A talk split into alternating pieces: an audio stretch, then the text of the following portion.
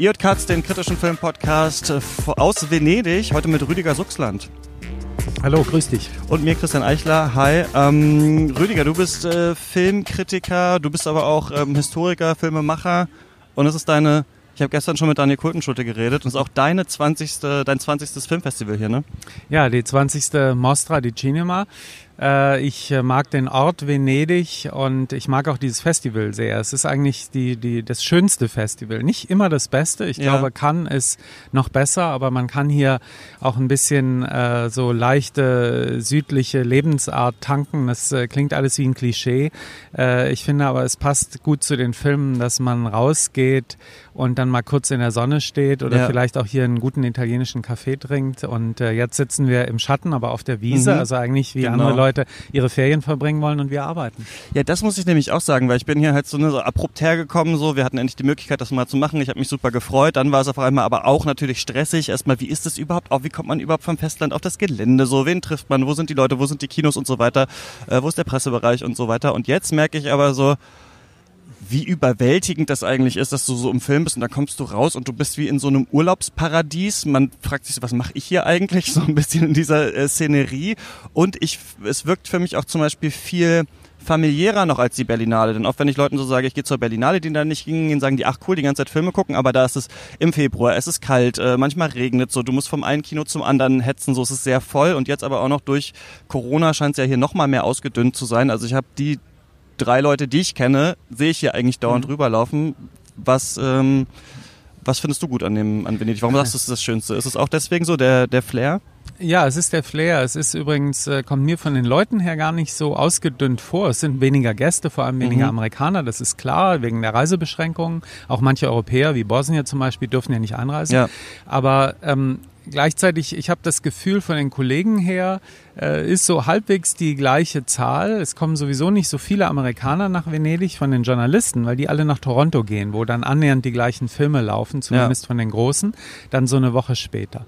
Aber ähm, was hier schön ist, also zunächst einmal, äh, man muss ja, glaube ich, sagen für unsere Hörer, dass ähm, viele Hörer äh, ganz normale Kinogänger sind, ja, und dann gibt's andere Hörer, die sind irgendwie so Profis, entweder wie wir als Filmkritiker oder die machen Filme und solche Dinge. Und äh, die, die kennen natürlich viele Festivals die anderen nicht so. Für die, die nicht auf so viele Festivals gehen, muss man ja sagen, dass das für die Profis eine eigene Welt ist. Eben mhm. den Pressebereich, da kommt ein normaler Mensch gar nicht rein zum Beispiel. Zu den Pressekonferenzen. Man kriegt auch keine Interviews angeboten. Äh, wir haben eigene Pressevorführungen, die auch noch anders sind als die Gala. Da steht dann in der Regel auch nicht der Regisseur oder Regisseurin später ja. auf, dem, auf dem Podium und äh, wird interviewt. Also das sind schon mal äh, die großen Unterschiede. Und da ist gibt es dann wieder zwei Festivaltypen, auch unter den großen. Die Berlinale nennt sich ein Publikumsfestival. Das mhm. finde ich zwar nur zum Teil berechtigt und da könnte man jetzt einen eigenen Podcast drüber machen, was das eigentlich gut oder schlecht ist daran. Aber äh, der Unterschied ist, es können normale Menschen zum großen Teil Karten kaufen, zumindest wenn sie fünf Stunden anstehen. Und äh, manche tun das auch.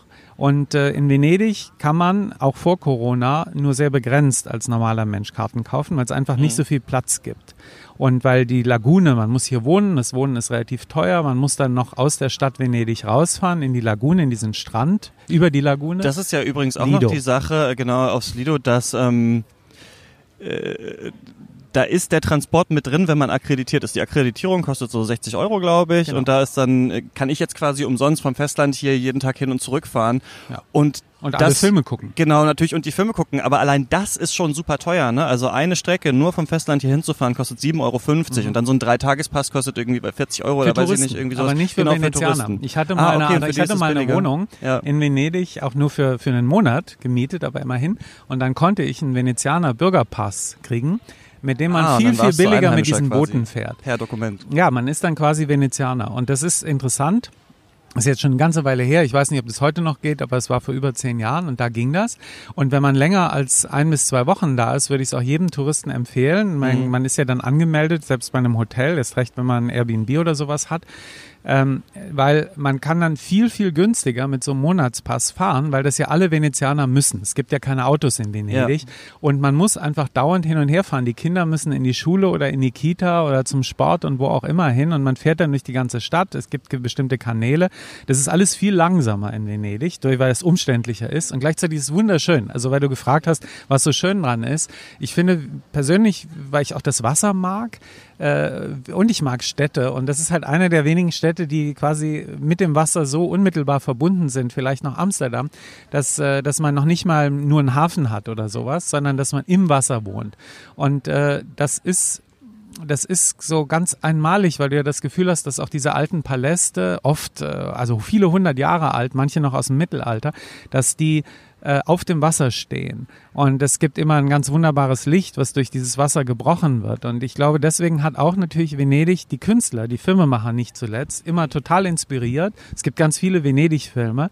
Dann gibt es auch berühmte Bücher wie Tod in Venedig zum Beispiel. Und der ist dann wiederum Thomas Mann, 1911 geschrieben, der hat genau hier auf dem Lido gewohnt. Und zwar in diesem ah, Hotel okay. de Bain, ja. was da vorne ist, wo wir immer vorbeifahren, wenn wir hier aufs Festivalgelände mhm. kommen. Ein altes Hotel, Belle Epoque das heute leer ist und geschlossen ist, weil es irgendwelche Russen gekauft haben und dann aber nicht finanzieren konnten, dass es umgebaut wird und jetzt gehört es der Stadt. Als ich zum ersten Mal vor 20 Jahren nach Venedig kam, da, da war das noch voll. Hast du da nee, gewohnt, da habe ich nicht da gewohnt, aber Ken Loach, der alte Trotzkist, ah, okay. hat da zum Beispiel gewohnt, denn der braucht ja dann Fünf-Sterne-Hotel als Trotzkist. Ähm, das sind so die lustigen Nebeneffekte. Nein, man ist dann da vor allem drin. Da gab es viele Interviews, da traf man Journalisten. Ah, das war eines der Zentren, ja. so wie es heute noch dieses andere Hotel, Excelsior, ist. Mhm. Was zum Beispiel ich an Festivals auch interessant finde, ähm, da unter anderem fahre ich auch deswegen gerne hin, weil es ja immer an Urlaubsorten ist, bis auf die Berlinale und für mhm. viele ist auch Berlin ein Urlaubsort. Und äh, es, es wurde ja mal gegründet in den 30er Jahren, Venedig als eistes Festival der Welt, übrigens, ja. Filmfestival, wurde gegründet, um den Tourismus in der Nachsaison aufzupeppen. Also, ah, okay. äh, wir sind jetzt ja. Anfang September. Das ist mhm. genau die Nachsaison. Hier gehen alle wieder langsam weg. Es ist ein bisschen kühler schon am Abend und die Ferien haben aufgehört. Und äh, so alles nach Ferragosto, nach dem 15. August ist in Italien so Nachsaison. Und dann äh, dachte man, und auch eine gute Idee, dann kommen noch mal viele Leute hierher, wir bringen ein paar Hollywood-Stars und machen das alles im Hotel. Und die allerersten äh, Festivalausgaben, die waren in diesem Hotel Excelsior, wo es auch Kinos gibt. Und dann gehen wir hier manchmal in einen Saal, der heißt Sala Volpi. Der ist benannt nach dem Conde Volpi. Äh, das ist der Gründer des Festivals. Ah, okay. Der war nämlich der Hotelbesitzer vom Excelsior und gleichzeitig der Kulturminister von Benito Mussolini, von dem faschistischen Diktator mhm. Italiens, dessen Sohn Filmproduzent war. Also äh, ich klinge jetzt schon hier wie ein alter Mann, erzähle man, vom letzten merkst, man Weltkrieg. Ins Schwärmen und ja, äh, ins, gerät ins Schwärmen. His, historischer Ort und vor allem also, das Witzige finde ich auch, wenn man vom Festland so kommt. Ich das, also ich, ich, bin witzigerweise, aber der Film spielt gar nicht in Venedig, aber an Nostalgia von ähm, ja. Tarkovsky sehr erinnert der gewesen, als ich genau, er spielt ja in Italien, genau, das war ja dann quasi im Exil und ähm, dann Wasser. auch nachts halt viel so auf dem, auf dem Wasser und so und äh, da war ich so ein bisschen dran erinnert und äh, das ein leichtes Bond-Gefühl kommt, weil man ja hier nicht zum Urlaub ist, sondern einen Auftrag hat. Der Auftrag ist zwar nur Filme zu gucken, aber es ist immer morgens dieses, okay, ich muss jetzt erstmal über den Markusplatz und dann dahin und dann kommt schon, dann werde ich schon chauffiert auf die Insel und sowas. Also dieses so mit einem Auftrag durch diese super historische Stadt zu laufen, genau. ist auch so ein ganz ein eigenartiges Gefühl. Ja. Ein Bond-Film, mindestens einer spielt in Venedig, nämlich Moonraker Welcher? Ah, teilweise. Ah, Moonraker, okay. Und der, wenn du dich erinnerst, Roger Moore auf einer Gondel, mhm. die aber ah, dann ja, so, ein, so, ein, Luftkissenboot, glaube ich, ist. Ja, also die auf dem Markusplatz fährt die dann weiter. Vollkommen absurde Geschichte, wie sie das auch immer gemacht haben. Ja. Ähm, Allemal. Äh, was ich noch sagen wollte, ist, das äh, ist, glaube ich, auch ein Unterschied zu Festivals, die viele kennen in Deutschland. Es gibt sehr schöne Festivals in Deutschland, nur die finden alle in dieser ja doch nicht super schön, nach meinem Geschmack, äh, Architektur moderne deutsche Architektur auf diese mhm. Schachtel- und Industriebauten. Das Berlinale Palast ist das beste Beispiel ja. dafür. Da finden die statt. Hier sind wir in Gebäuden, die aus den teilweise 50er, 40er, 30er Jahren stammen und äh, so schlimm der Faschismus ist, die Architektur war nicht die schlimmste. Mhm. Das kann man schon sagen. Da gibt es sehr gute Architektur dabei. Und man sieht es hier in diesem Casino, wo wir drin sind, äh, wo eben auch ein Spielcasino, glaube ich, übers Jahr sonst ist, wo wir jetzt Filme gucken und Presseraum haben. Äh, das ist äh, so ein Paradebeispiel für eine sehr modernistische und, äh, wie ich finde, ganz interessante, spannende Architektur. Oder dieser 50er Jahre Festivalpalast, wo der Sala Grande mhm. drin ist. Und das alles, das färbt wenn schon nicht auf die Filme ab, dann mindestens aufs Publikum, wie man die Filme sieht. Ich, ich glaube, dass das ja alles miteinander in dem Sinn verbunden ist, dass wir uns, wir sind nicht losgelöst im Raum, sondern wir äh, tauschen uns aus mit unserer Umgebung zum Beispiel. Also wie wir sitzen im Kino, ob wir uns wohlfühlen, das färbt auf die Art ab, oder darauf ab, welchen Film wir überhaupt sehen, auch wie wir den sehen. Man wird ja jetzt aber auch so ein bisschen, also nicht nur kontrolliert am Einlass, sondern ja sogar tatsächlich überwacht. Also es sind ja tatsächlich Leute an den Seiten, die gucken, haben die Leute richtig die Masken auf und so weiter, wo dann auch schon mal jemand ermahnt wird, bitte die Maske wieder haben Sie ja auch schon gesagt, aufsetzen. Ja. Mir nicht, aber dem Mann neben mir, der aber auch so, ich weiß auch nicht, was das für ein, aber wirklich sein Handy, also der hat die ganze Zeit aufs Handy geguckt, aber auch in der lautesten, also in der größten Helligkeit, wo ich dann immer denke, ja, dann macht es doch irgendwie so ein bisschen heimlich. Aber er hat jetzt, glaube ich, sich sein Handy zehn Minuten vors Gesicht gehalten und irgendwann kam dann jemand und gesagt, ja, bitte Handy aus und mal äh, Maske hoch. Aber wenn du sagst, es kommt auf den Ort an, dann kommt es ja so ein bisschen auch auf die Situation an. Wie geht's ja. dir jetzt hier so? Ist das für dich jetzt ein politischer Akt, jetzt hier zu sein und das äh, Kino wieder zu feiern? Oder hast du ein mulmiges Gefühl? Siehst du Filme anders? Ähm, das ist eine sehr, Sache? sehr gute Frage. Äh, ja. ähm, da kann man, das sind ja auch mehrere Fragen. Da kann ich jetzt mal erstmal kurz antworten und dann versuchen, das zu begründen. Ja, ich sehe Filme anders. Nein, es ist kein mulmiges Gefühl.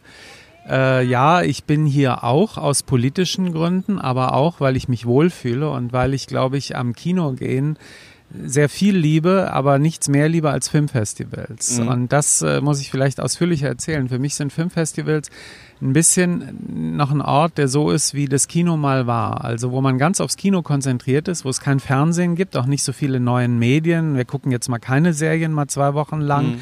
und äh, streamen nicht viel, höchstens mal einen Film, den wir vielleicht äh, für eine Interviewvorbereitung vorher kriegen oder sowas. Aber das ist auch schon die große Ausnahme. Äh, und äh, wir sind ganz aufs Kino gehen mit anderen Menschen im dunklen Saal, große Leinwand, darauf sind wir konzentriert. Und das ist erstmal total schön. Und dann sieht man ja hier auch alte Filme. Man sieht Filme aus der ganzen Welt. In diesem Jahr durch die Corona-Beschränkungen, die natürlich dieses Festival, es ist dein erstes, deswegen kann ich das so dazu sagen. Äh, es ist sonst so, dass hier ja sehr viele amerikanische Filme laufen in Venedig. Genau, das finde ich so witzig, weil ich auch so natürlich dachte, ach, da müsste man mal hin. Dann hat man ja auch viele von diesen Oscar-Sachen auch schon mal früher gesehen und so weiter. Deswegen ist es jetzt so mehrfach eigentlich ironisch, dass das jetzt so das erste genau. für mich ist. Lustigerweise, ja. ich fahre nach diesem Festival nach San Sebastian, mhm. auch auf das Festival. Da bin ich sogar in der Kritikerjury in diesem Jahr. Ich fahre auch immer nach San Sebastian, auch ungefähr die gleiche das Zeit. So? Das findet immer Ende September statt. Okay. Also drei, vier Tage nach Venedig mhm. fliege ich hin Ach, am krass, 17. Okay. Und äh, das ist so, dass San Sebastian halt, ähm, das liegt dieses Jahr im Risikogebiet, aber davon mal abgesehen, haben die ein Festival, das ist immer ein gutes, das ist glaube ich auch immer besser als Locarno, das hat sich nur in Deutschland nicht so rumgesprochen, weil die Leute gerne nach Locarno fahren in Urlaub, aber ähm, man ist in Spanien, haben die dann oft die Filme, die in Toronto waren oder in anderen amerikanischen ja. Festivals und dann nicht in Venedig liefen aus irgendeinem Grund. Und in diesem Jahr sind da zum Beispiel auch Amerikaner. Also man glaubt ah, okay. es nicht, es wird mit einem Woody Allen Film eröffnet. Okay. Das ist aus mehrfachen Gründen, die ja. müssen wir jetzt nicht vertiefen, ist das eine Überraschung, glaube ja. ich, gewesen, wo einige mit den Augen gerollt mhm. haben und dachten, echt jetzt? Okay. Und, ähm, und dann äh, gibt es da zum Beispiel Filme, die in Cannes gelaufen wären, wie der Thomas Winterberg-Film, der François Ozon-Film, Film, jeweils ah, okay. die neuen und der Naomi Kawase-Film. Also die drei wären in Cannes im Wettbewerb gewesen. Das haben die bekannt gegeben. Ich glaube noch andere, die mir jetzt nicht einfallen. Und dazu gibt es dann da auch eine Retrospektive. In den ersten Jahren, in denen ich hier war, ungefähr bis vor zehn Jahren, die haben hier immer alte Filme und immer Klassiker, aber bis vor ungefähr zehn Jahren haben die hier eine richtige große, fette Retrospektive gezeigt. Da hätte ich gerade jetzt auch eigentlich ausgehungert, Kino ausgehungert, eigentlich gerade jetzt richtig Bock drauf, muss ich sagen. Genau. Ja. Wie die, äh, wie die ja in anderen großen Festivals, auch für die Ausländer, dass die mal was kennenlernen, manchmal aus dem eigenen Land, manchmal irgendwas anderes, wie die immer stattfinden. In San Sebastian, die haben zwischendurch Jahre, da haben sie drei Retrospektiven gleichzeitig, da kannst du gar nicht alles sehen, wenn du nur alte Filme siehst. Und äh, in, in Locarno haben sie immer eine auch sehr gute, ist glaube ich für manche Leute eher ein Grund dahin zu fahren als die neuen Filme. In Venedig hatten sie das auch. Und ich habe hier eine großartige Retrospektive gesehen über das chinesische Kino der 30er Jahre mal. Bei Marco Müller, der war hier mal Direktor, so ein China-Fan und Experte ist. Und ich habe hier alle Filme Antonionis Du hast ja auch ein gesehen. Buch über Wong Kar Wai äh, geschrieben. Genau, ne? genau. Das, das ist im Grunde durch, unter anderem durch diese chinesischen, also auch Zhang Yimou und Wong Kar Wai kommen vor, zusammen mit Josef Schnelle. Man kann es, glaube ich, nur noch antiquarisch kaufen. Äh, muss man auch nicht. Also es ist, äh, ist schon alles okay.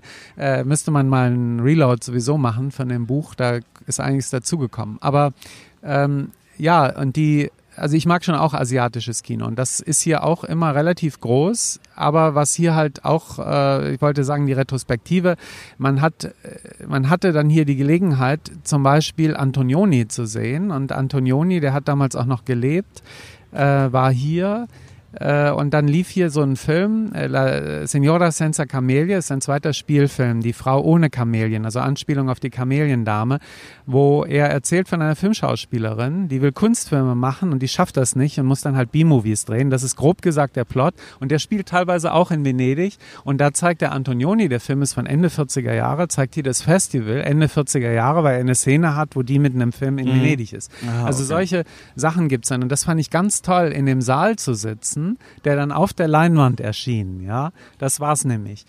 Das, das ist, solche Effekte gibt's und daran erinnert mich das vielleicht gerade ich deswegen auch bei Venedig immer so ein bisschen ins Schwärmen, wenn man dann wirklich mal hier man sieht viele neue Filme, man berichtet, aber das ist auch alles so programmiert, dass du trotzdem Zeit hast, du hast Zeit, was zu schreiben, auch mal gut zu essen und trotzdem noch vier, fünf Filme am Tag zu sehen. Und es ist so, also im Gegensatz zu Berlinale, wo ich nur den Vergleich kenne, noch und während Corona wahrscheinlich auch, es sind ja auch mehr Vorstellungen, weil die Leute nicht so eng sitzen können. Und das finde ich gerade sehr entspannt. Also ich gucke manchmal so, okay, was kommt denn morgen? Und da ist da noch ein Film, der lief schon vor vier Tagen auch mal, aber ich merke so, ah, da habe ich jetzt ganz Gutes gehört, jetzt könnte ich mir den eigentlich mal anschauen. Ich dachte erst, das ginge nicht wegen dieser 72-Stunden-Buchregel, aber man kann auch doch immer noch relativ knapp vorher buchen. Also genau, das finde ich so ganz, ganz angenehm. Muss man sagen, muss hier, das muss man dazu sagen, also das ist auch ein Nachteil, aber es ist auch ein Vorteil. Also man muss hier die Filme, die Karten, jeweils Karten und einen Sitzplatz, einen festen Sitzplatz wählen genau. und buchen. Äh, das ist normal nicht so. Das ist auch bei anderen Festivals nicht so, weil natürlich eine Festivalstimmung unter anderem davon lebt, dass du so einen plötzlichen Haken schlägst, dass du mir zum Beispiel was erzählst ja. von einem guten Film und ich dann denke, ah, okay, der kommt jetzt in einer Viertelstunde, da gehe ich jetzt einfach mhm. mal rein. Ich habe Zeit. Ja. Und das kann man jetzt in der Regel nicht machen, es sei denn, man bucht noch so schnell. Hat bei mir aber auch schon geklappt. Also ja. noch schnell mit dem Handy buchen und so und da, da hatte ich ja erst am Anfang Schiss vor. Jetzt haben wir schon so eine Viertelstunde geredet, ohne über dein Festival bisher zu sprechen. Mich würde interessieren, jetzt nochmal kurz über diese Vergleiche geredet. Ich dachte ja, ah, Venedig die größeren Filme. Bisher muss ich sagen, ich habe aber auch jetzt sieben Filme oder sowas erst gesehen, so gleicht es sich für mein Gefühl bisher sehr so mit dem, was ich aus der Berlinale auch aus dem Wettbewerb kenne. Also ich habe durchaus solide Filme gesehen und aber auch Sachen, die man so guckt und bei denen man sich so denkt, ja, ist ganz interessant, aber eigentlich nach zwei Tagen hat man die wieder so ein bisschen vergessen. Also der große Knaller war für mich noch nicht dabei. Wie ist es bei dir? Ja, also ich habe ein paar sehr gute Filme gesehen, aber ich stimme erstmal deinem Berlinale-Vergleich zu. Ähm, denn tatsächlich ist es so, man hat in normal in Venedig ein bisschen mehr das Gefühl, da ist einerseits ein paar radikale Kunstfilme und andererseits auch so richtige Blockbuster, eben die Amis, aber auch asiatische Blockbuster zum Beispiel, der ein oder andere französische Genrefilm zum Beispiel. Letztes Jahr, vorletztes Jahr lief ein super belgischer Bankräuberfilm, der eigentlich so war wie Michael Mann, aber halt in Belgien okay. mit fetten Autos, die die ganze Zeit durch die Gegend gefahren sind und geballert haben. Also auch das ist ja Kino. Und ähm, ich mag diese Mischung. Äh, tatsächlich haben wir jetzt hier das, was man gerne mal kleinere Filme nennt, relativ viel, ein bisschen weniger Stars, bisschen privatere Geschichten. Und äh, das liegt natürlich an Corona nicht nur, dass die Amis nicht kommen können, sondern auch, dass manche Verleiher ihre Filme, die fertig sind, zurückhalten, um ja. nächstes Jahr in Cannes zu ja. sein. Ich weiß von Leuten, die für Venedig arbeiten, dass sie ein paar Filme eingeladen haben und haben wollten und die haben gesagt, nein, wir sind in Cannes eingeladen, weil Cannes schon Einladungen verschickt. Okay, krass. Ja. Und ähm, die werden nächstes Jahr stattfinden. Das ist auch schon ganz klar. Wie auch immer. Es gucken sich hier alle ich glaube, man muss sagen, man muss, wir können über Filme reden, aber man muss nochmal über Corona reden. In dem Sinn, es gucken sich hier natürlich alle die Italiener an, wie die das jetzt machen. Und das Tolle finde ich, dass so diese Vorurteile, die man gerade in Deutschland hat, so Italiener chaotisch, ein bisschen schlampig und so alles, das stimmt vorn und hinten nicht. Man merkt hier, dass die Italiener einerseits ganz entspannt und pragmatisch sind, aber andererseits auch sehr genau sind. Und die, ja, das wie muss, du erzählt hast, auch, die ja. achten auf die Masken, aber die sind halt nicht wie die Deutschen, die noch Vorschriften beachten, die es überhaupt nicht gibt sondern die beachten ihre Vorschriften und gut ist. Und wenn die Maske mal schief sitzt, dann wird einem ganz freundlich gesagt, mach die doch gerade oder zieh sie über die Nase. Aber man wird nicht gleich verhaftet und aus dem Kino geführt in Handschellen, was man vielleicht in Deutschland Angst haben Von müsste. Berlinale kennt, ja. Äh, ja, genau. Und äh, nein, und das ist so ein bisschen äh, der Punkt, ich mag das hier, dass die eigentlich die Italiener zeigen, wenn es drauf ankommt, sind sie sehr effektiv, genau wie die Brücke in Genua. Die ist eingestürzt, das war scheiße, aber die ist nach zwei Jahren wieder aufgebaut. Das hätte auch keiner gedacht. Der Berliner Flughafen ist nach 20 Jahren nicht fertig. Und äh, das ist für mich so, man kann von Italienern auch so manchen Pragmatismus lernen. Und ich glaube, die ganzen Leute aus Cannes, die sind zum Beispiel hier und gucken sich das an. Und natürlich sind die Italiener total stolz, dass sie das schaffen. Die wollen es auch schaffen. Es ist wohl auch so gewesen, dass zwar der Barbera, der Direktor, das ziemlich früh hat gesagt, er will das machen, aber der war sich, wie ich gehört habe, selber gar nicht so sicher, ob das klappt. Es hat schon die Stadt sehr stark ihn unterstützt. Die haben auch viel Geld gekriegt, damit sie das machen, weil es wichtig ist für das Kino. Und das müssen wir, glaube ich, auch nochmal sagen. Ich komme auch gleich noch zu Filmen. Aber wir müssen sagen, dass die jenseits aller Filmtitel, Corona ist ganz schlimm fürs Kino, finanziell, ja, aber auch so, dass es uns alle ein bisschen entwöhnt. Und das Publikum. Das habe ich am stärksten tatsächlich auch das Gefühl, muss ich sagen. Also Tenet läuft ja jetzt scheinbar so trotzdem ganz gut, aber ich hatte also trotzdem so das Gefühl, die Leute vergessen das relativ schnell, dass sie, also die wenigen, die überhaupt noch regelmäßig im Kino sind, gibt's ja auch immer weniger, wenn ich so Freunde, Freundinnen frage und sowas, was macht ihr so? Und dann sind manche, ja klar, ich gehe ins Kino, egal welcher Film kommt oder so, aber das sind echt wenige. Und ich glaube, also viele zum Beispiel wissen auch noch gar nicht, dass die Kinos wieder auf sind, zum Beispiel in Deutschland. Also ja, das ist echt auch, glaube ich, eine große Gefahr. Das ja. liegt auch daran, dass manche Kinos ja auch tatsächlich noch nicht auf sind, weil es sich für sie finanziell lohnt, äh, das, das Geld zu kriegen äh, für Kurzarbeit. Das lohnt sich mehr, als das Kino aufzumachen. Ja. Ich nenne jetzt keine Namen, aber ich kenne solche Kinos leider auch in der Kinostadt Berlin.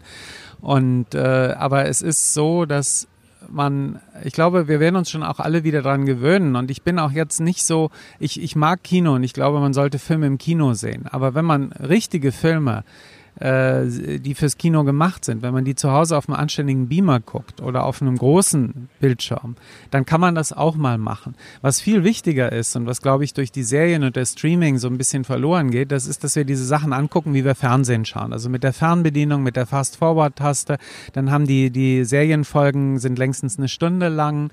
Äh, das ist, da ist dabei das Licht an, man hält es mal an, geht aufs Klo oder holt sich was aus dem Kühlschrank und all das.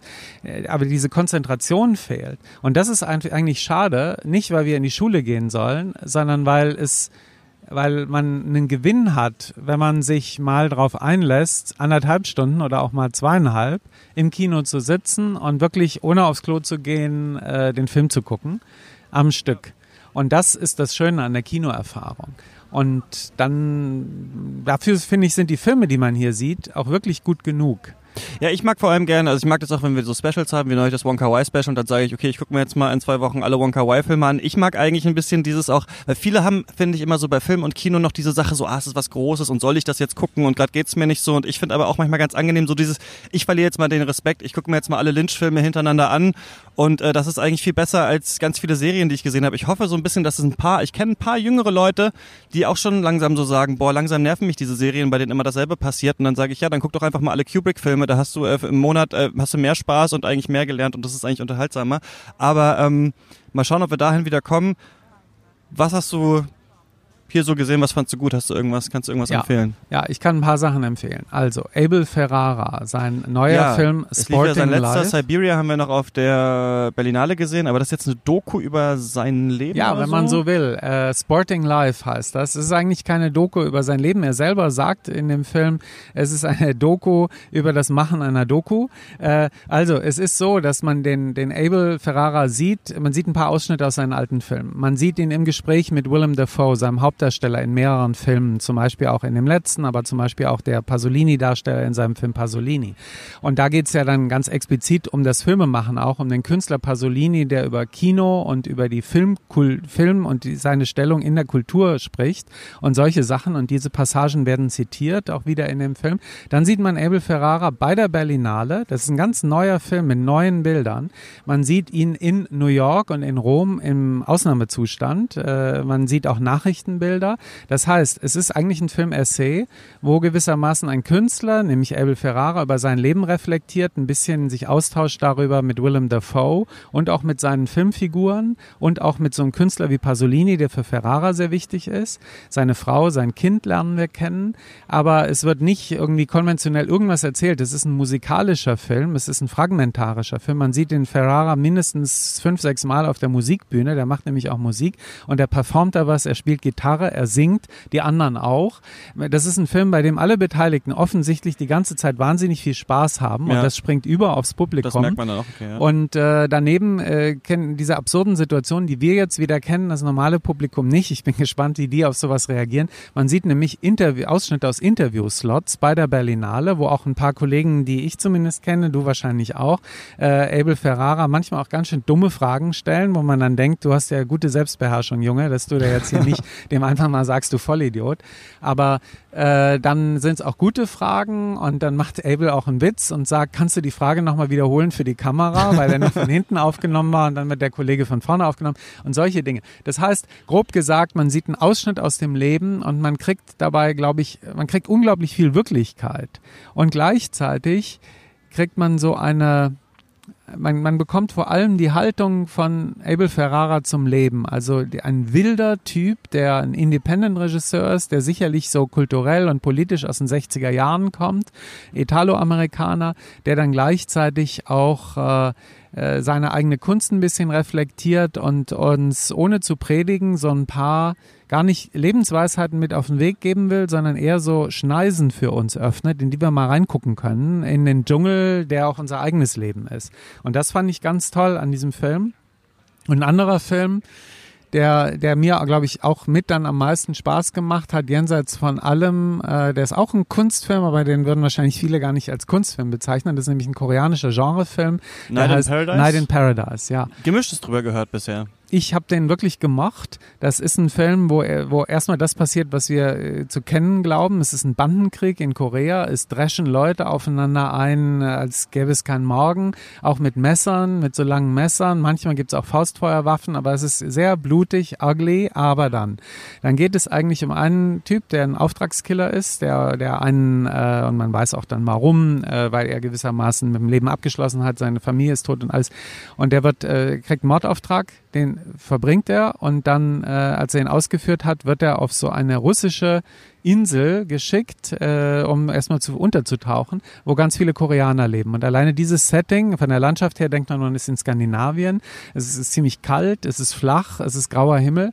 Äh, und da sind dann, äh, da leben dann Koreaner, aber wir sind in Russland und ein paar Russen gibt's auch noch. Das ist schon eine Welt, die habe ich noch nicht gekannt und die finde ich sehr spannend. Und dann ist irgendwie klar, wenn man solche Filme gesehen hat, die werden kommen, er wird irgendwann zu kämpfen haben und wahrscheinlich sterben. Also er ist ein Todgeweihter. Und er lernt dann ein Mädchen kennen, die ist auch totgeweiht durch eine Krankheit. Und äh, die beiden, noch nicht, man kann auch nicht mal sagen, sie verlieben sich richtig, ein bisschen schon, aber sie verbringen einfach eine Zeit miteinander und äh, sie äh, essen äh, rohe Fischsuppe und trinken Soju, also diesen koreanischen Schnaps. Und äh, das hat was sehr Poetisches, das erinnert auf manche Weise auch an französische Filme. Und dann ist es gleichzeitig, wird es immer gegengeschnitten zu dem, was jetzt in Korea los ist, wo dieser Bandenkrieg eskaliert und man dann äh, auch so Männer in Anzügen sieht, die an einem Tisch sitzen und Nudeln essen und dabei harte äh, Wortaustausch, äh, einen harten Wortaustausch haben und äh, über darüber reden, wer sterben muss und wer leben soll und wie man jetzt einen Deal macht. Und äh, das ist natürlich wenn es um Gangster geht im Kino, dann geht es immer auch um Unternehmen, dann geht es immer auch um Kapitalismus, dann geht es um Management und um Führung. Und insofern kriegt man hier sozusagen auch einen organisationssoziologischen Blick auf unsere moderne Gesellschaft und man kriegt gleichzeitig die einzelnen Menschen da drin. Und es ist ein Film, der schnell erzählt ist, der unterhaltsam ist und der in guten Bildern äh, uns einfach eine Geschichte erzählt, bei der man auch nachts um zehn, wenn man drei Filme schon gesehen hat, nicht müde wird. Ja, das okay. ist doch genug. Jetzt bin ich, ich war schon von den anderen Sachen abgeturnt, äh, die mir gesagt wurden. Jetzt habe ich jetzt gar nicht wieder Bock auf den. Ich habe gestern Abend noch Pieces of a Woman gesehen von Cornel Mundruschko. Das ist der man kennt den von diesem Film White God vielleicht noch, dieser Hundefilm, ne, als die Hunde in dieser Stadt auf einmal alle so ein bisschen, bisschen wie bei Budapest. die Vögel vielleicht. In Budapest war das, okay, das weiß ich schon gar nicht mehr. Ähm, den fand ich, den fand ich ein bisschen, na, nicht so ganz gelungen, wie er gemacht wurde, diesen Film ursprünglich von ihm. Jetzt in dem Film geht es um ein Ehepaar. Es ist vielleicht so eine Mischung aus Marriage Story und Manchester by the Sea, so ein bisschen an die Filme war ich eigentlich beide erinnert. Ähm, Shia LaBeouf und Vanessa Kirby sind ähm, verheiratet, sie ist schwanger, ähm, kurz vor der Geburt. Er ist so Hafenarbeiter, Schiffsarbeiter. Der Film arbeitet auch mit so einer Klammer, dass so eine Brücke, an der er arbeitet, halt immer weiter gebaut wird. Er springt immer so ein bisschen in der Zeit äh, und wir sehen immer von weitem halt, wie diese Brücke immer weiter zusammengebaut wird. Und dann beginnt der Film und ich muss jetzt quasi den ersten Handlungspunkt verraten, sonst kann man das nicht machen. Aber wenn man es nicht weiß, also falls ihr den noch gucken wollt, obwohl ihr nicht wisst, worum es geht, könnt ihr nach vorne springen, denn der Film beginnt mit einer Szene und wir haben ja in letzter Zeit schon oft Longtakes gesehen, so als Mittel, aber das fand ich wirklich nochmal beeindruckend, wie diese Geburt zu Hause vorgenommen wird bei ihr. Und das fängt wirklich an, dass die Wehen immer stärker werden und die noch in der Küche stehen und so ein bisschen Witze machen und er versucht sie abzulenken, bis das Fruchtwasser platzt, bis dann die Hebamme äh, nach Hause kommt und es ist aber nicht die Hebamme, die sie sich eigentlich gewünscht hatten, mit der sie das vorher geplant hatten, sondern die ist gerade in einer anderen Geburt und deswegen kommt eine neue Frau, die sie nicht kennen. Seine Frau kriegt ein bisschen Panik, dann wird erstmal weiter gesagt atmen und so weiter, dann äh, soll sie ein Bad nehmen, dann gehen sie ähm, ins Schlafzimmer, dann misst sie immer den Herzschlag dieses Babys mit so einem Gerät halt außen am Bauch und merkt dann, scheiße, irgendwas stimmt da nicht. Und dann schaffen sie es noch, diese Geburt ähm, durchzubringen, aber das Kind ist tot. Und dann schneidet das weg. Und das ist eine Szene, die ist 20 Minuten lang oder so und wirklich also fulminant gespielt, gerade Vanessa Kirby, die, also, weißt du, auch dieses Absurde der Geburtsszene, von wegen, es hat ja auch so was Lustiges, es ist was Seltsames, oh shit, es ist ein ganz wichtiger menschlicher Moment, aber es hat auch so was Ekliges. Ähm, das kommt da alles super durch und dann geht es so ein bisschen um die Frage, wie lebt diese Familie, also nicht nur Shia LaBeoufs Charakter und ihr Charakter, sondern auch die Mutter und die Schwester und so, wie leben die eigentlich damit und was wollen die jetzt? Also eine Sache zum Beispiel, deswegen hat es mich so ein bisschen an Marriage Story erinnert, es gibt auch so eine juristische Seite, dann wird so gefragt, können wir diese Hebamme jetzt verklagen? Die kriegen wir auf jeden Fall für Jahre in den Knast, da können wir Millionen dran verdienen, aber ist das irgendeine Reparation für dieses Kind, das man eben verloren hat? Shia LaBeouf fängt wieder an, dann zu trinken und so weiter. Und ich mochte eigentlich an dem Film, also merkt man so ein bisschen, dass der Regisseur von Montage so ein bisschen was weiß, es ist nicht alles immer als Longtake erzählt. So diese, diese Szene, bei der man das Gefühl hat, das ist wirklich die haupttraumatische Szene in ihrem Leben, die wird äh, so lange auserzählt, aber sonst sind es nur so ganz kleine, verschachtelte Szenen, manchmal auch ganz schöne, tragische Beobachtung. Also sie ist dann in so einem Klamottengeschäft und sieht da eben so ein Mädchen, ist an daran erinnert, das Mädchen guckt sie komisch an und dann sieht man, wie ihr so Milch durchs T-Shirt läuft, ne? weil ihr Körper war natürlich darauf vorbereitet, jetzt Mutter zu sein und so weiter. Dann aber fand ich, verschachtelt sich das so ein bisschen, wird ein bisschen sehr plakativ und dann habe ich nicht mehr so ganz verstanden, wo der Film hin wollte. Aber ich könnte mir vorstellen, dass es einer der ein Film sein wird, der vielleicht nicht so ganz schlecht besprochen wird hier von dem Festival. Also war auf jeden Fall relativ äh, überwältigend und ähm, fand ich nicht schlecht. Am Ende ein bisschen cheesy aufgelöst, aber äh, ich mochte gerne, wie er wie man, das kennt man ja, aber wie man manchmal gar nicht merkt, ach, wir sind jetzt gerade in einem Longtake und es geht immer weiter und irgendwo gibt es so eine Szene, da streitet sie sich in der Familie und wir sehen die Kamera, äh, dreht sich immer so durch die verschiedenen Räume und Vanessa Kirby läuft so quasi in so einer Kreisform durch diese ganzen Räume, während ihre Mutter im Zentrum ist und die sich streiten. Also das war schon so einer der, vielleicht der beeindruckendste Film, den ich bisher äh, hier gesehen habe. Miss Marx haben wir auch noch gesehen von äh, Susanna Nicchiarelli. Es geht um die Tochter von Karl Marx, Eleanor Marx. Hattest du die auf dem Schirm? Ich hatte die Tochter überhaupt nicht auf dem Schirm. Ähm, ich finde, dass die, also den, den Mundoschuh-Film habe ich nicht gesehen, über den du gerade ah, gesprochen ja, genau. hast, deswegen kann ich dazu gar nichts sagen. habe ich jetzt nicht, äh, nicht das gefragt, macht, nee, das, äh, deswegen, genau. Aber schau dir den mal an, würde mich interessieren, unsere, was du denkst. Ja. Für unsere Hörer. Ähm, ja, der Miss Marx Film, das ist so ein Film, der mich relativ kalt gelassen hat. Ich habe die, ne, die hatte die Figur nicht auf dem Schirm. Historische Filme, es gibt manche, die lieben das, manche, die mögen es gar nicht. Mir geht's so damit, dass es wirklich darauf ankommt, dass ich schon gerne in eine Epoche eintauche, dass ich auch gar nicht äh, gar nichts dagegen habe, wenn diese Epoche in ihrer ganzen Fremdheit geschildert wird. Also wenn man uns jetzt ins 19. Jahrhundert versetzen würde, würden wir uns erstmal umgucken, schon alleine wie es da riecht und äh, da ist alles ganz anders und viel mehr anders, als wir uns das vorstellen. Dieser Film versucht ja die Figur uns sehr nahe zu bringen. Also geht schon so los mit so einer Punk-Musik oder sowas in der Art ist das. Vielleicht kennst du dich da besser aus. Und es wird dann immer wieder so, so klar UK gemacht. Punk einfach, ne? Ja. Ich, war, ich war so ein bisschen dran, aber auch äh, eher im Negativen an hier Marie Antoinette von Sofia Coppola erinnert, wo man auch so eine Magst historische Frauen in Teilen. Ähm, aber ich, ich habe bei dem mich immer gefragt, was ist die Entscheidung? Also wann kommen da jetzt die Strokes und wann kommt da klassische Musik? Und hier hatte man das Gefühl, man will das irgendwie so ein bisschen aufpoppen und aufrocken, aber so richtig fand ich, klappt es nicht. Und was mich nervt, muss ich sagen, und das ist aber auch schwer in einem Biopic, aber ich habe das Gefühl manchmal so, weißt du, wenn du diese inhaltlichen Collagen rausnimmst, wo das da mal um die Arbeiterbewegung geht, wo es da mal um Frauenrechte geht, dann kannst du ganz vieles von diesen Biopics so nebeneinander stellen. Du weißt eigentlich gar nicht, okay, war das jetzt eigentlich eine rechte Figur, war das eine linke Person, war das eigentlich der? Also hier hatte ich so das Gefühl, ich hätte hier mehr Inhalt gerne gewollt. Also sie gilt ja als jemand, der quasi dieses, das ist ja auch bei Marx so das, die große Kritik oder die Leute haben, oder dass gesagt wird, Marx hat noch nicht erkannt, dass die Frauen ja, die quasi auch Arbeit leisten zu Hause, also es quasi noch eine dem Kapitalismus auch inhärente Ebene ist, die es braucht, damit die Männer überhaupt arbeiten gehen können. Das erkennt sie ja auch so ein bisschen, was ist hier die extra Rolle der Frau. Aber es wird so in einem Monolog, den sie so, wenn sie durchs Haus geht, macht so abgehandelt. Und ich weiß, ich will auch jetzt nicht eine zweistündige Vorlesung haben, aber da wäre mehr gegangen, glaube ich. Also da war gerade als Nachlassverwalterin, die dann ihre eigenen Ideen entwickelt, wäre mehr gegangen als so, ah, mein Bruder ist jetzt mit dem zusammen und der liebt mich nicht so richtig. Und auch Matthew Broderick war das, oder? Der ihren Mann gespielt hat. Da dachte ich auch, hätte man da nicht jemanden nehmen können, der vielleicht auch einfach schöner anzusehen ist, dem man so ein bisschen verfallen kann. Also, ja. Ja, weißt du, es ist ja so, mit so einer historischen Figur, also das alles, was du sagst, äh, teile ich. Äh, ich äh, ich habe außer dem Satz, du willst keine Vorlesung hören, weil ich würde schon gerne eine Vorlesung hören, wenn die Vorlesung spannend ist. Habe ich auch gedacht, als und, kurz mal der Vortrag Beispiel, kam, dachte ich ne? jetzt. Und Godard, auf, ja. die Vorlesung von Jean-Luc Godard zum Beispiel, seine mhm. Filme sind fast immer auch Vorlesungen. Äh, die höre ich total gern und die höre ich wieder und wieder und sehe die auch wieder und wieder. Sind ja Filme. Aber ähm, dieses hier, das war zu sehr ein konventioneller Kostümfilm dann dafür. Und äh, ich weiß jetzt nicht, ob das bekannt ist oder nicht, aber äh, mir kam es auch so ein bisschen so modisch vor. Es ist halt sehr modisch. Äh, eine Frau im 19. Jahrhundert, äh, es ist ja auch gar keine Frage, dass die unterdrückt wurden. Es ist auch gar keine Frage, dass, äh, glaube ich, ich bin kein Marx-Kenner, aber ich glaube sofort, dass Marx das übersehen hat. Karl Marx, nicht seine Tochter. Und äh, ich denke aber, dass äh, wüssten wir etwas über die Tochter Marx, wenn sie nicht die Tochter eines berühmten Vaters wäre. Da müssen wir jetzt auch mal ehrlich sein. Es gab viele Frauen, auch viele Frauenrechtlerinnen im 19. Jahrhundert, die ganz aus eigenem Recht, ohne die Tochter von XY zu sein, irgendwas waren. Und ich habe, ich denke, dass diese, dass die Geschichte im Kino, die kann etwas sein, was unseren Blick auf die Gegenwart schärft. Die kann aber auch einen Ausweg aus der Gegenwart und eine Ausflucht aus der Gegenwart sein.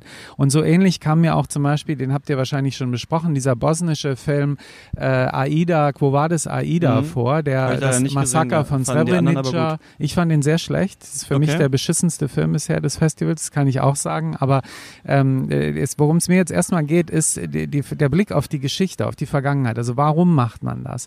Oft genug ist das eine Ausflucht, wo man Sachen erzählen darf, die man in der Gegenwart gar nicht erzählen könnte, weil dann alle auf die Barrikaden gingen. Ja, also eine in der Gegenwart von Feminismus zu erzählen, ist kompliziert, weil dann schon nicht alle Frauen sich in der eigenen Position wiederfinden werden, selbst wenn sie eine bestimmte feministische Position ist, aber sie ist dann immer nur eine bestimmte. Und da finden sich dann andere Feministinnen nicht drunter und die Nicht-Feministinnen sowieso nicht und äh, Männer vielleicht auch nur zum Teil. Also das heißt, es ist konfliktreich. Bei der Geschichte kann man sich schnell darauf einigen, ja, ja, doch, die arme Frau und sie war so unterdrückt und das war natürlich nicht richtig vor 150 Jahren, also da muss man jetzt mal was anders machen. Äh, das heißt, es ist alles total billig, es sind einfache Siege, es sind Schlachten, die längst geschlagen wurden. Wir wissen, wo wir da stehen, auch wo wir da zu stehen haben. Und äh, warum, äh, wenn ich was erzählen will über Feminismus und Frauenrechte, warum gehe ich dann nicht in die Gegenwart? Wo es weh tut. Genauso über Menschenrechte in dem bosnischen Fall und äh, wer ist schon für Massaker. Aber dann könnte man ja mal heute über Syrien und über amerikanische Außenpolitik was erzählen, aber nicht äh, über eine, eine, eine auch ziemlich ungeklärte, in den Details ungeklärte Geschichte vor 25 Jahren, bei der die Regisseurin extrem Partei ergreift.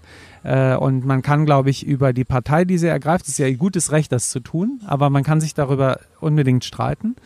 Was ich halt nicht mochte und nie mag, das ist, wenn in einem Film von Anfang an klar ist, wer der Gute und wer der Böse ist. Und wenn man das schon visuell sieht, weil die Bösen mit den Augen rollen und die Zähne fletschen und hässlich sind und die Guten, die sind schön und lieb und tun keiner Fliege was zuleide. Und das äh, fand ich jetzt äh, auch in dem in dem äh, Marx-Film Miss Marx ja schon ein bisschen so, dass man da irgendwie, da gibt's keine Überraschungen.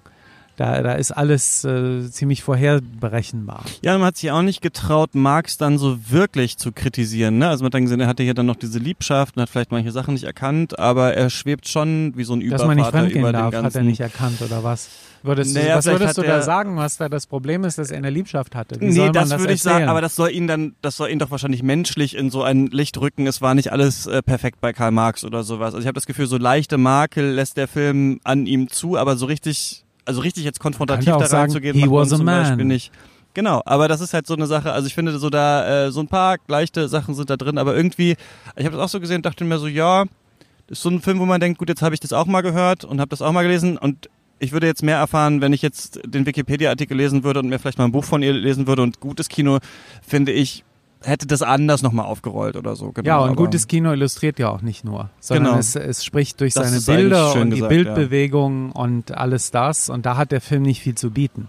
Das, das kommt dann vielleicht auch dazu. Es Also- wirkt ein bisschen wie sowas, ja, es ist Marx, ja, und jetzt machen wir nochmal das und das, der läuft ganz, ich, es wirkt wie so ein Film, der läuft dann so ganz gut bei so einem gewissen Publikum irgendwie. Klar, jetzt muss man ja sagen, diese armen Menschen, die Kino machen, die müssen auch alle Geld verdienen und das wollen wir ihnen auch gönnen. Also das meine ich auch jetzt weniger cheesy als gerade klang. Ich meine das schon so, die müssen Geld verdienen und ich habe eine bestimmte Nachsicht gerade und denke eher so, das denke ich auch beim Festival insgesamt, das Glas ist halb voll.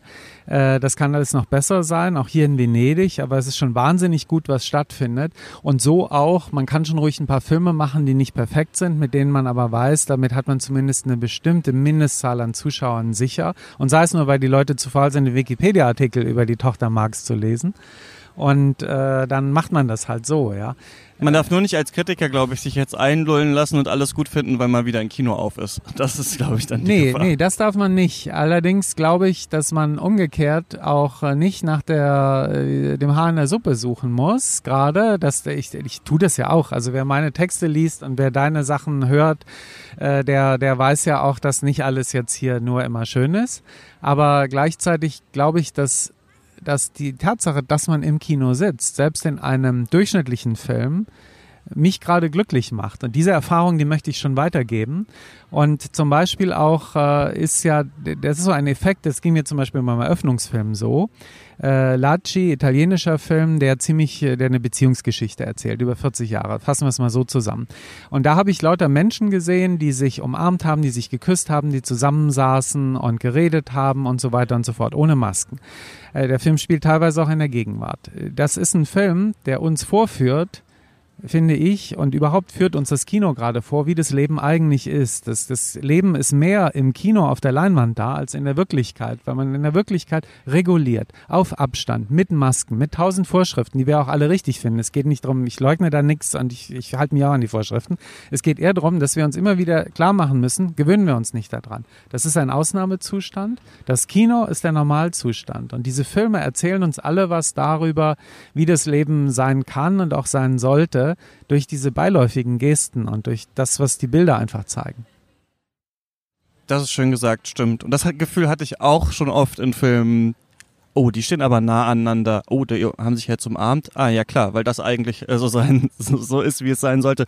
Rüdiger, äh, danke, dass du mir so ein bisschen ähm, von deinem Festival bisher erzählt hast. Gerne mal wieder und ein schönes Festival wünsche ich dir. Wünsche ich und dir den auch. Hörern natürlich. Und natürlich, genau, unseren Hörerinnen und Hörern. Und äh, ihr könnt auch mir gerne mal schreiben, ne? Ich werde vielleicht nochmal einen Aufruf auf Instagram machen, aber auch äh, katzpodcast.yahoo.com. Interessiert euch irgendwas? Ihr könnt auch mal ins Programm gucken, ist irgendein Film, den man nicht übersehen sollte oder sowas. Oder einfach irgendwelche Sachen. Was gibt's hier zu essen? Keine Ahnung. Ich weiß ja nicht, wenn man dann drin ist, vergisst man wieder, was Leute von außen interessiert. Und natürlich kurze Werbung auch für mich, abgesehen von Radiosendern der ARD und äh, Magazin Filmdienst oder so, kann man und Tageszeitungen kann man natürlich auch mal arteschock.de sich angucken. Genau. Das ist ein Internetmagazin, eines der wenigen richtig independent Internetmagazine, also da nicht wie Spiegel Online. Festival. Da schreibe ich sogar ein Tagebuch übers Festival. Da hat die, der Platz keine Grenzen. Da schreibe ich über jeden Scheiß viel zu lang. Und da kann man ja vorher aufhören, aber man kann es auch zu Ende lesen. Und äh, da gibt's aber auch Kurzkritiken, maximal 2000 Zeichen über zum Beispiel einen koreanischen Film oder sowas. Und äh, insofern ist das eine gute Ergänzung zum Podcast. Ja, ich pack den Link nochmal in die Podcast-Beschreibung, findet ihr dann da. Aber dann machen wir uns jetzt wieder auf aufs Festival. Ciao. Ciao.